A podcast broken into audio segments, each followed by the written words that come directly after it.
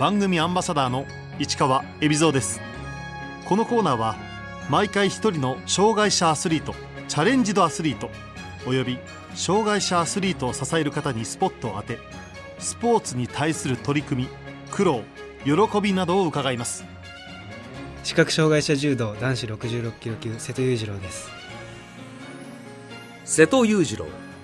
1999年福岡県生まれの19歳生まれつき弱視の障害を持つ。4歳で柔道を始め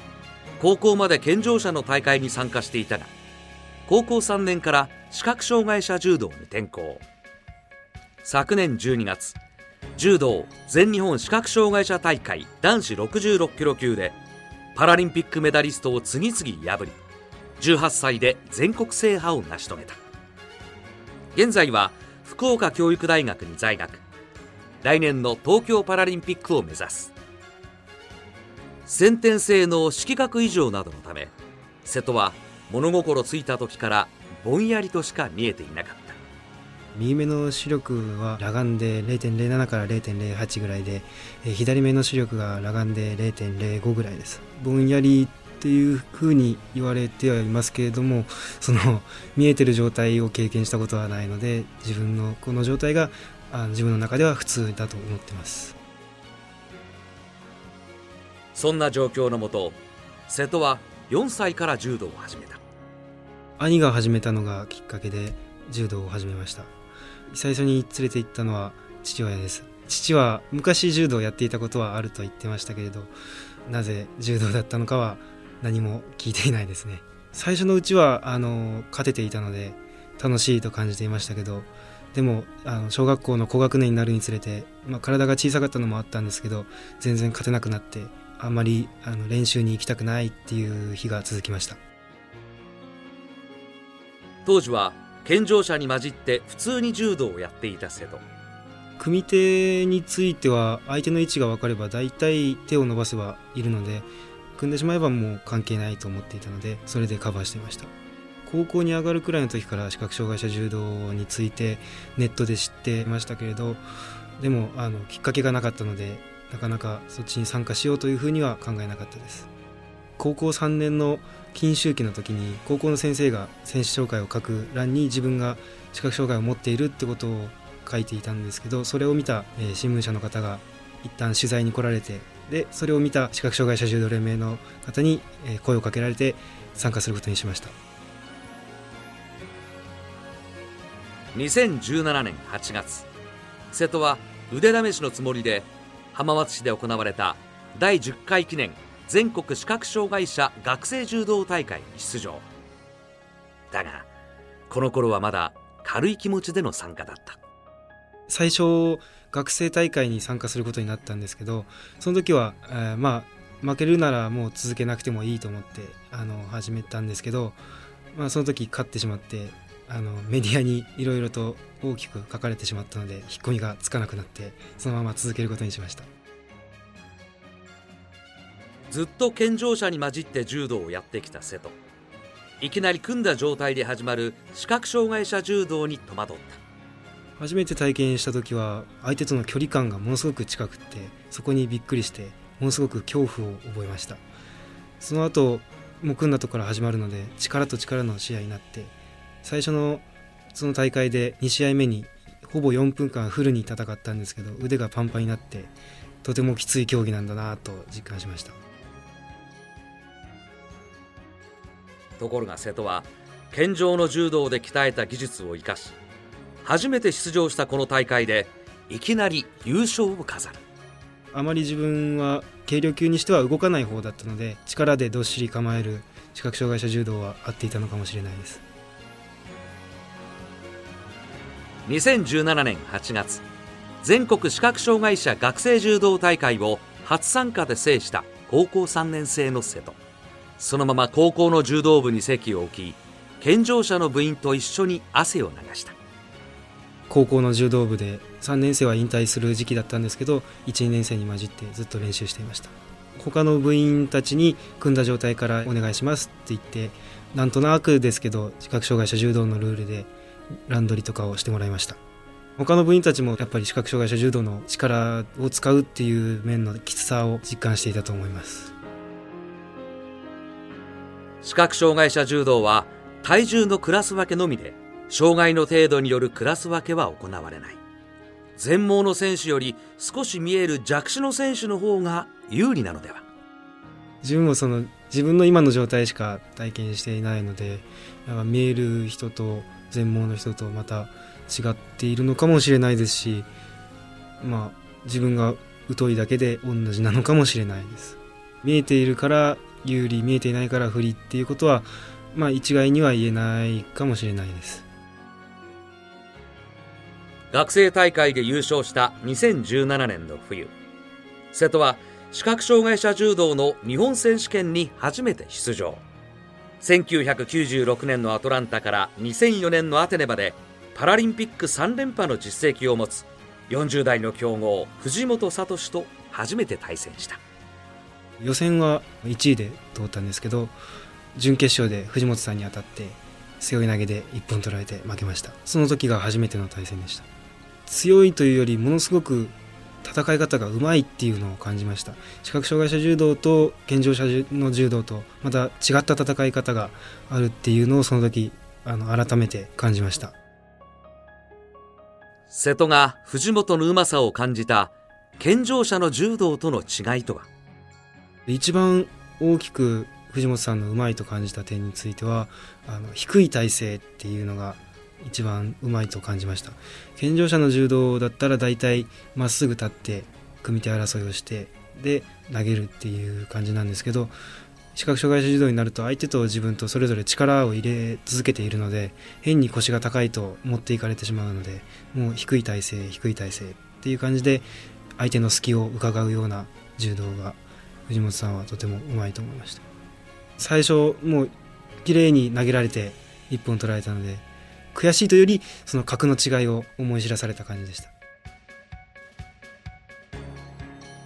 高校卒業後瀬戸は地元福岡教育大学に進学した。もう柔道とは関係なく盲学校の先生になりたいっていう目標があって福岡教育大を選びました。福岡教育大にも柔道部があり瀬戸は高校時代同様健常者の部員とともに稽古を積んでいる。高校と同じように組んだとこからお願いしますと言ってランドリーしてもらっています。九州でもベスト8に入るぐらいの選手が何人かいてそういう選手とランドリーしているのでとても練習になってます。瀬戸は昨年12月報道館で行われた柔道全日本視覚障害者大会の66キロ級に出場。日本選手権で完敗を喫した藤本聡も同じクラスに出場した。大会の目標としては、えー、優勝っていうのがまず一つあってその中で、えー、藤本さんと当たるだろうから藤本さんに勝つことっていうのも目標にしていました。藤本さんとは試合の前も決勝の戦の前もお互い楽しもうと言って試合に臨みました。瀬戸は順調に勝ち進み準決勝でリオパラリンピック60キロ級銀メダルの広瀬誠を撃破した。誠さんとの試合は自信というほどではなかったですけどやっぱりあの優勝することが目標だったので、えー、まあ、負けられないとは思っていました。最初開始すぐに自分が大内刈りで技ありを取ってその後しばらくして誠さんの大外刈りを裏投げで返すような形で一本を取りました。メダリストに勝てたっていうのはものすごく自信になりました。その次の、えー、決勝戦にも勢いがついたと思います。いよいよ決勝。相手は越えなければならない壁。パラリンピック3連覇の藤本だった。決勝の前はもう絶対に勝ちたいっていうのもあったんですけど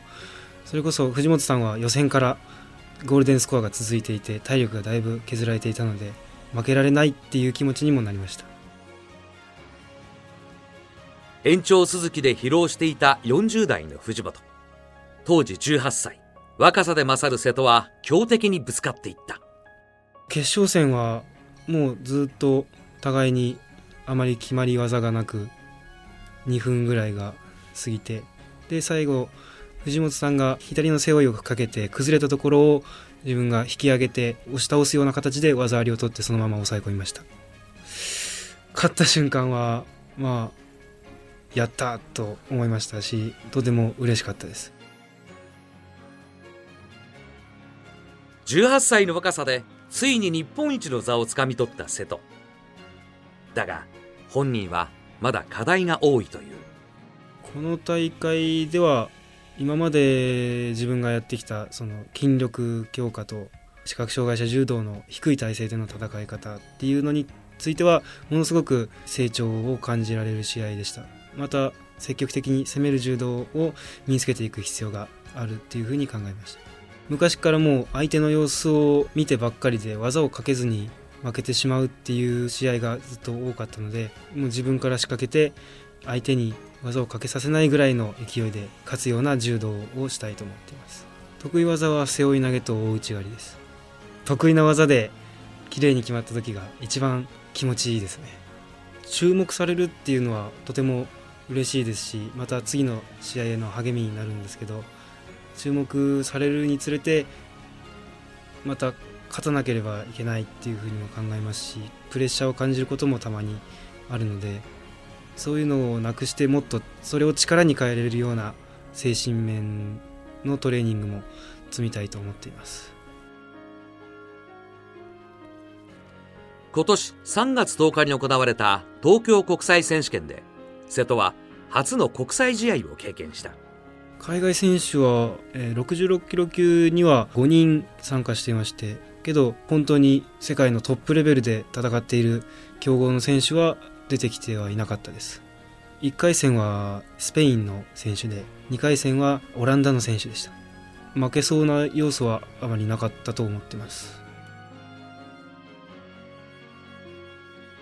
外国人選手と戦って感じた日本人との違いは？日本人と外国人はやっぱり戦い方が違うっていうのと、まあ、パワーの違い外国人の方がやっぱり力がとても強いっていうのを感じました。日本人は技術とか技で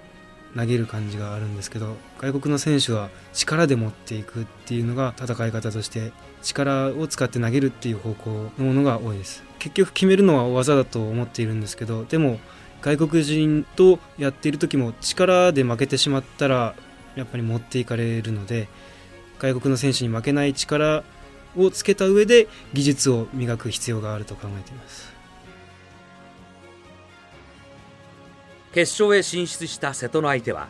またしてもパラリンピック3連覇の藤本聡。試合はゴールデンスコア方式の延長戦に突入した。ゴールデンスコアっていうのは4分間で決着つかなかった時の延長戦で先にポイントを取った方がもうその時点で勝ちが決まるというものです。技あり1本もしくは指導の蓄積で決まります。ゴールデンスコアはより慎重にはなりますけどでもより大胆にならないと勝てないっていうふうにも思います。結局自分も藤本さんも互いの技を大体読み切っているところはあったと思いますし自分も技に入らせてはもらえなかったのでまあ始まってしばらくしてあこれは長引くかなっていうふうに思いました。体力勝負になるとやっぱり若い自分の方が有利なのかもしれないですけどゴールデンスコアまで行くと互いに両方ともバテてくるのでそこで最後まで粘り強く戦うことが大事だと思ってやりました。ゴールデンスコアに入り2分58秒。瀬戸は相手の足技を切り返し体を浴びせるような投げで一本勝ち。日本選手権決勝に続きレジェンド藤本を下した。その時はとっさに体が反応して投げれたって感じでした。この勝ちもまた大きな自信になりましたし、えー、今それで藤本さんとの対戦成績が2勝2敗なのでまた次も大事な試合になるとも思っています。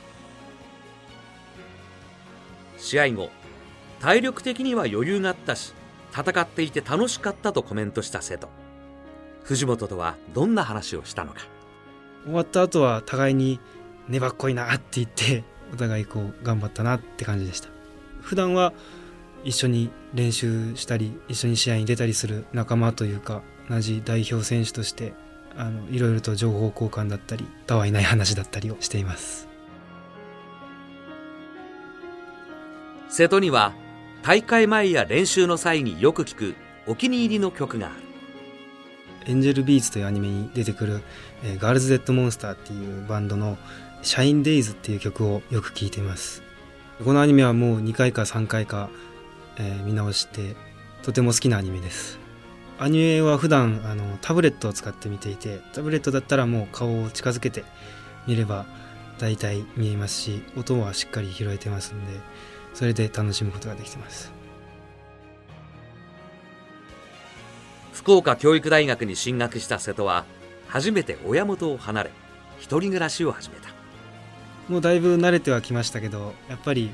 あの料理はどうにも苦手なのでしょっちゅう実家の方に帰って母の作る料理を食べてます。電車で1時間半ぐらいなので、まあ、帰ろうと思えば週末はすぐに帰れる距離です、まあ、父も母もあの試合ごとに頑張れって言ってくれますし母はもう毎回試合ごとに応援に来ようとするのでそんなに毎回来なくていいって言って止めてはいるんですけど東京に出ればまた母もそうですし父も多分来れると思うので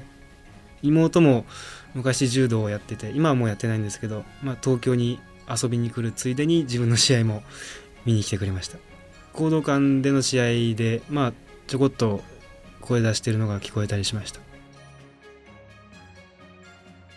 東京パラリンピックまでの瀬戸のスケジュールは今後東京パラリンピックに向けてのポイント争いに関係してくる試合が3つ国際大会があってそこでポイントを獲得してその合計でポイントが高い方がパラリンピックの出場が決まるんですけどその決まるのが20年の6月とか7月とかぐらいになると思います。それまでにまあ課題としては積極的に攻める柔道っていうのが一番の課題だと思っています。他にもまだ足りない筋力強化だったり今回背負いをとても読まれていたのでそれを裏をかく技っていうのをまた一つ身につけるべきだなと思っています。瀬戸に将来の夢を聞いてみた。盲学校に勤めるのが今のところ目標ではあるのでそこでまた、えー視覚障害者柔道を生徒と一緒にやるっていうのも一つ考えてはいます、まパラスポーツの認知度を上げるっていうのは、えー、と自分でもちょっとそういう方向の活動をしたいっていうふうに考えてはいます。はい。まあ自分がそう試合に出てこういう試合に出ますって周りに言うことで少しは注目してもらえたりするかなと思って友達なんかにいろいろ話したりもしています。改めて瀬戸にとって視覚障害者柔道の魅力とは？視覚障害者柔道の魅力はやっぱり力と力の勝負なので力強い技を掛け合うっていうダイナミックな柔道であるとともに組んだとこから始まるので始まってすぐに大きな技を繰り出すっていう健常者の柔道以上に豪快な技が見られると思うのでそういうところに注目して見てほしいと思ってます。